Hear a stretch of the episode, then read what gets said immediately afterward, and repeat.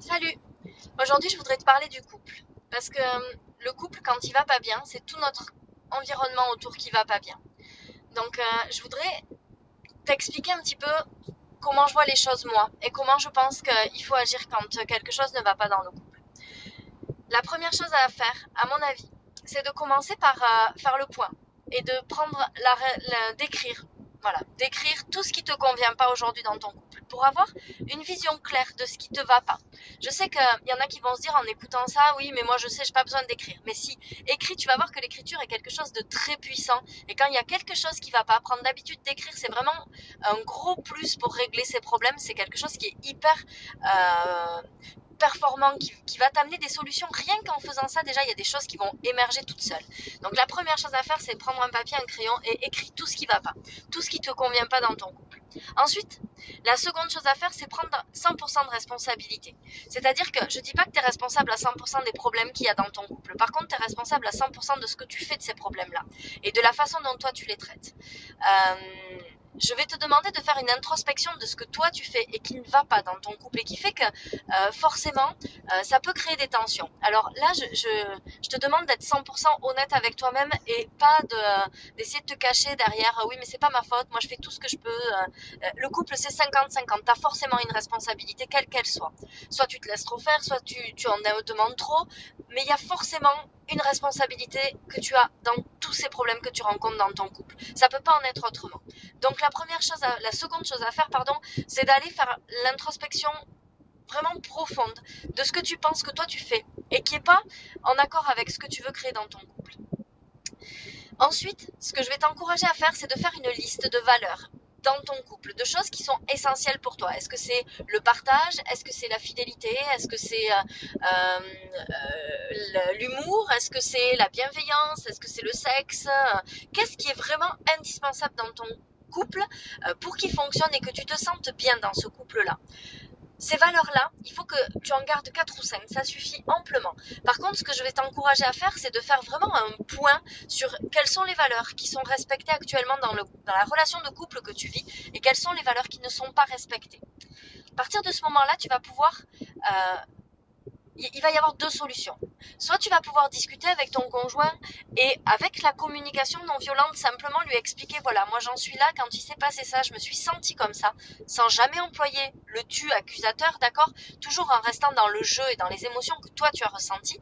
Parce que quand tu dis j'ai ressenti ça, on peut pas te dire non, c'est faux c'est simplement ce que tu as ressenti. Tu es la seule personne à savoir ce que tu as ressenti.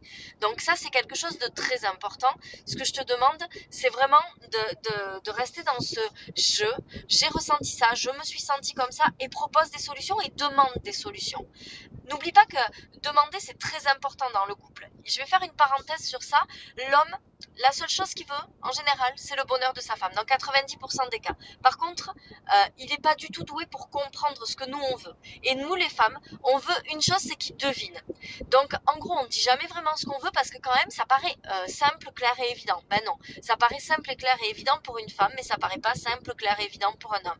Pour un homme, si tu lui dis vide le lave-vaisselle, il vide le lave-vaisselle, mais ça ne veut pas dire qu'il faut le remplir derrière, tu vois. Donc, c'est hyper important d'être très clair et alors de lui demander des solutions, de proposer des solutions, mais des choses très concrètes et des choses qui vont jusqu'au bout. C'est-à-dire pas t'arrêter en chemin en disant euh, oui peut-être qu'on pourrait euh, aller manger de temps en temps au restaurant ensemble. Non, ouais on pourrait mettre en place un système où on se voit un midi par semaine et où on mange ensemble et où on discute que tous les deux sans les enfants. Ça c'est une solution concrète apportée à un homme avec des, dates, avec des objectifs clairs, précis et déterminés. L'homme il est dans son énergie masculine au taquet en général. Hein. D'accord? Donc lui il lui faut des dates, faut des objectifs, il faut un truc hyper clair, net et précis. Donc ça, c'est la première chose. C'est ce que tu peux mettre en place. Maintenant, je sais qu'il y en a qui ont déjà fait ça. Et là, encore une fois, je vais te demander de vraiment aller au bout et de pas dire oui, mais j'ai déjà essayé. Non, t'essayes pas, tu fais, tu proposes, tu demandes des solutions. Après, si effectivement tu te retrouves face à quelqu'un qui n'a plus envie, qui n'a plus envie de faire d'efforts, qui finalement a déjà tiré un trait sur son couple et qui à aucun moment n'a envie de t'apporter la, la solution. Là, tu peux rien faire. Donc tu le mets face à lui-même. Ok, qu'est-ce que tu veux clairement? Est-ce que tu veux sauver ton couple? Ou est-ce que tu n'as pas envie? On va être clair, net et précis, on va discuter tous les deux et on va, on va se parler comme des adultes. Qu'est-ce que tu veux? Est-ce que tu veux sauver ton couple? Est-ce que tu veux pas sauver ton couple? Si tu veux sauver ton couple, il faut que tu parles, il faut que tu t'ouvres, il faut que tu discutes. Si tu veux pas sauver ton couple, ça sert à rien, on en reste là.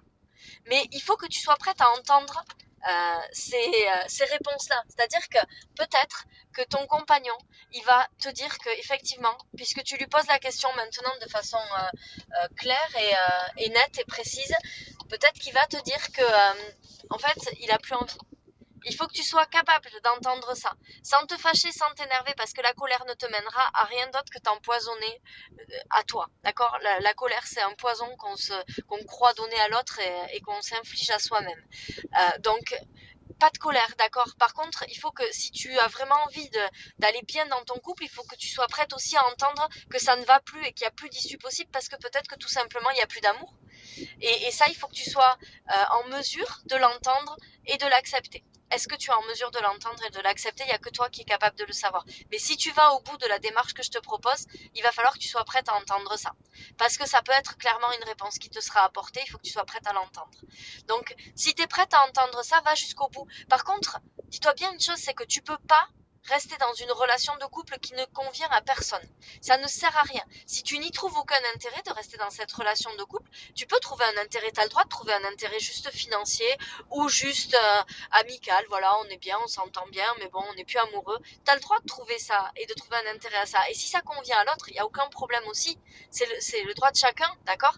Par contre, si ça te convient pas, tu peux pas passer ta vie à, à vivre une vie dans laquelle t'es pas heureuse. T'as pas le droit de faire ça. Pour tous les gens qui sont plus en vie, t'as pas le droit de faire ça. Pour tes enfants, t'as pas le droit de faire ça. Tu te dois de leur montrer l'exemple et de leur dire, oh chérie, c'est possible d'être heureux toute sa vie. Et si t'es pas heureux, prends des décisions. Donc, si aujourd'hui les valeurs que tu veux retrouver dans ton couple ne, ne sont pas présentes, si aujourd'hui tu penses qu'il n'y a plus d'amour, si c'est juste une relation qui ne te convient pas et qui ne convient pas à l'autre, alors prends des décisions. Attention, je suis pas en train de te dire qu'il faut, qu'il faut euh, euh, divorcer à tous les coups ou quitter ton compagnon à tous les coups. Au contraire, je suis pour sauver les couples.